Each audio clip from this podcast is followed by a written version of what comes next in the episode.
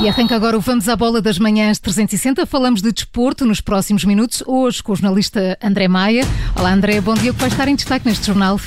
Bom dia, Maria João. Já começaram os Jogos Olímpicos, mas a competição está em risco. O cancelamento da prova continua em cima da mesa. No futebol, Ruben Amorim falou pela primeira vez da saída de João Mário para o Benfica. Vamos ouvir na NBA. A novo campeão, os Milwaukee Bucks são os vencedores da Liga, 50 anos depois.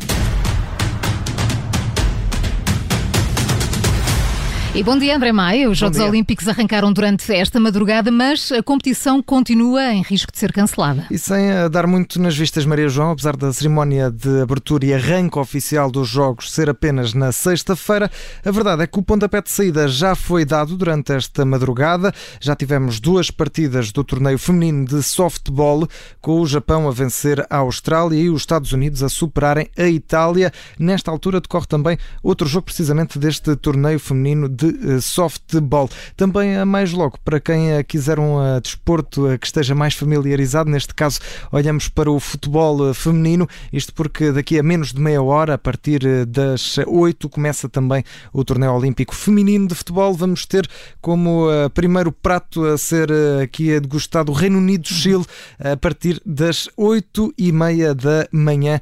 É o primeiro jogo desse torneio olímpico feminino de futebol. Mas como dissemos, André, este é um início que fica marcado pela possibilidade possibilidade de cancelamento dos Jogos. Exatamente, é uma possibilidade que não foi posta de lado pela organização. Em conferência de imprensa durante o dia de ontem, Toshiro Muto, o presidente do Comitê de Organização das Olimpíadas, garantiu que a atenção vai manter-se sobre o número de casos e eh, na situação pandémica. Não descarta, por isso, um cancelamento já durante os Jogos, com os Jogos a decorrer. Lembro que também o número de casos de elementos dos Jogos não ajuda às contas. Nesta altura, já há 58 casos positivos de Covid-19 Covid-19 entre as comitivas, alguns deles dentro da, da aldeia olímpica. Ainda assim, o diretor-geral da Organização Mundial de Saúde é mais otimista, espera que os Jogos Olímpicos sejam uma celebração de esperança. Num discurso perante o Comitê Olímpico Internacional, Tedros Ghebreyesus apelou ao cumprimento das regras, mas afirmou que nesta altura o mundo precisa de um sinal de esperança. Beyond competition, para lá da competição, para lá das medalhas e recordes, que estes Jogos aproximem as nações do mundo em celebração. Uma celebração do desporto, uma celebração de saúde, uma celebração de excelência, uma celebração de amizade e respeito. Mas também de algo ainda mais importante, de algo que o mundo precisa agora, mais do que nunca, uma celebração de esperança. Que estes Jogos sejam um momento que estimula a solidariedade e a determinação que o mundo precisa para acabar com a pandemia ao vacinar 70% da população mundial até maio do próximo ano. by the middle of next year. O diretor-geral da Organização Mundial de Saúde, Tedros Ghebreyesus, a reforçar essa meta de vacinar 70% da população mundial até meados de 2022. Antes de Ghebreyesus discursar, o secretário-geral das Nações Unidas também destacou um momento especial. António Guterres afirma que o mundo deve inspirar-se na determinação com que os atletas conseguiram chegar a estes Jogos Olímpicos em plena pandemia. The Olympic spirit brings out humanity's best. Teamwork and solidarity, talent, tolerance. It inspires and unifies us in troubled times. We are all in mourning for those lost to the COVID 19 pandemic. Every athlete in Tokyo has overcome enormous obstacles and demonstrated great determination. If we bring that same energy to our global challenges, we can achieve anything. Aqui António Guterres a apelar para que a energia que foi utilizada para ultrapassar os obstáculos em plena pandemia pelos atletas seja também utilizada para conseguir ultrapassar os vários obstáculos por toda a gente durante a pandemia, a deixar também uma homenagem àqueles que perderam a vida por causa da Covid-19. São discursos que marcaram esta conferência do Comitê Olímpico Internacional. Relembro, a cerimónia de abertura dos Jogos Olímpicos de Tóquio está marcada para sexta-feira, com esse arranque oficial da prova, mas na verdade, como já dissemos, já começaram algumas modalidades com o Japão, precisamente o anfitrião destes Jogos, a começar bem as Olimpíadas ao vencer a Austrália em softball.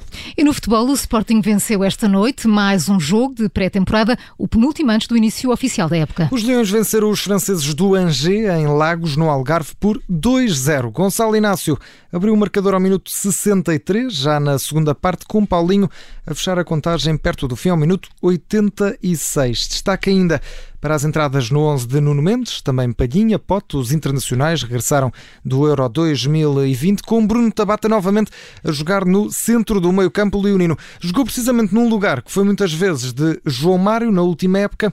Ora, Ruben Amorim reagiu pela primeira vez no final do jogo à saída do médio para o Benfica e desvalorizou a mudança para o rival. O Sporting perdeu o Balakov, perdeu o Figo, uh, perdeu o Bruno Fernandes, que quando eu cheguei na altura nós fomos fazer a análise da, das estatísticas e era um jogador em que hum, era o jogador que assistia, o jogador que marcava. Uh, esta equipa vale pelo todo e, portanto, os jogadores vão para os sítios onde querem e cada um faz as suas escolhas. E uh, a única coisa que eu posso dizer é que o João Mário, enquanto esteve aqui, foi um, um excelente, um excelente profissional. o Sporting, desde o primeiro momento, disse que queria queria o João Mário, mas, mas é fácil de, também de, de, de, ver que o João Mário saiu a custo zero, portanto o fim capé eu não percebo o fim capé, nós fizemos uma proposta, é, é claro, eh, é oficial e portanto a decisão não, não cabe do Sporting. O treinador do Sporting, Ruben Amorim, aqui a reagir pela primeira vez a esta saída de João Mário para o Benfica, com a desvalorização desse facto de Ruben Amorim. O Sporting só tem mais um jogo de pré-época antes da Supertaça, é frente ao Lyon da França, em Alvalade, no troféu 5 violinos. Falaste no Benfica, é precisamente no Benfica que pode também hoje chegar um novo reforço para o meio campo. Exatamente, Maria João, é Suailo Meité. O Benfica e o Torino já terão chegado a um acordo para a transferência do jogador francês. De acordo com a imprensa desportiva, o médio centro de 27 anos, com 1,86m de altura, deve chegar ainda hoje a Portugal para assinar pelo Benfica. Prepara-se para assinar por cinco épocas, isto a troco de 6 milhões de euros. Na temporada passada, Meité começou no Turino, terminou a época ao serviço do AC Milan, depois de um empréstimo no meio da temporada. O jogador de 27 anos fez no ano passado 37 jogos no total nestes dois clubes, marcou um golo. Teve também passagens anteriores eh, por França, pelo Bordeaux e também pelo Lille. E na NBA há novo campeão. 50 anos depois, os Milwaukee Bucks voltam a ser os reis do basquetebol americano. Exatamente, e com uma vitória diante dos eh, Phoenix Suns por 105-98. A equipa de Milwaukee somou a quarta vitória na final da NBA e conquistou o anel de melhor equipa de basquetebol dos Estados Unidos. A última vez tinha sido há 50 anos, estávamos em 1971, do lado de fora do Viser Forum. Em Milwaukee estavam mais de 65 mil adeptos a festejar o título de campeão e uh, é precisamente esse momento em que os adeptos estavam fora do recinto. Uh, é um dos momentos que está a ser mais viral nesta altura. Estiveram a assistir ao jogo do lado de fora mais de 65 mil fãs. Ainda lá dentro, destaque para Giannis Antetokounmpo, que cumpriu a profecia do eterno Kobe Bryant. Foi eleito o MVP, o melhor jogador das finais da NBA, com o título de campeão a seguir para os Milwaukee Bucks 50 anos depois. Foi mais um Vamos à Bola das Manhãs 360 com o jornalista André Maio. Até amanhã, André. Até amanhã, Maria. Sempre às 7h30.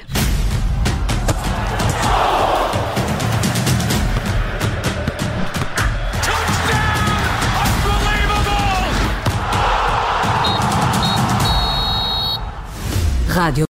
Obrigada por ter ouvido este podcast. Se gostou, pode subscrevê-lo, pode partilhá-lo e também pode ouvir a Rádio Observador online em 98.7 em Lisboa e em 98.4 no Porto.